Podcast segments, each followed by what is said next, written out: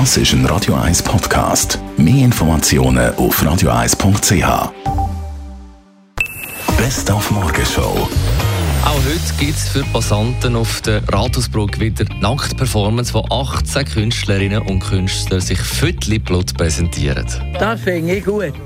Männer und Frauen ja, da Viertelblut rumlaufen. Was ich gut finde, ist, es sind nicht nur irgendwie sogenannte Schönheiten, die sich nackt präsentieren, sondern es ist durchband, dick, dünn, alt, jung. Ich finde es nicht unbedingt gerade in Ordnung. Also von den Leuten, von der Öffentlichkeit, ihnen nicht unbedingt. Naja, es ist erstaunlich, dass das so lange geht. Ich bin Jahrgang 60, oder? dann äh, hat man hier in den 70er Jahren Lockerung gehabt und jetzt ist eigentlich der Trend wieder zurück.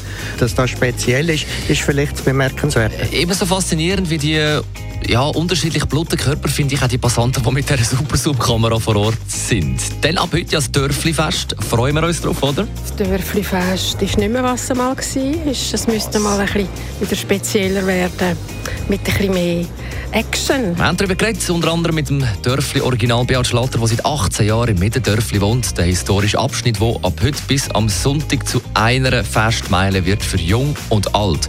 Und dann haben wir auch die Zürcher Stadtpräsidentin Gori Mauch gehört, die enttäuscht ist über ihre SP-Kollegen, die gestern Abend Nein-Parolen beschlossen haben zu der Abstimmung im November zum geplanten Fußballstadion und gleichzeitig noch mit der Lancierung von einer eigenen Stadioninitiative führen kommen. Eine Frau ist auf mich zugekommen und hat gesagt, gut, jetzt wissen sie wenigstens, sie werden nie mit ihren Enkeln in einem neuen Stadion einen Fußballmatch schauen. Und ich denke, die Gefahr ist schon gestiegen heute Abend.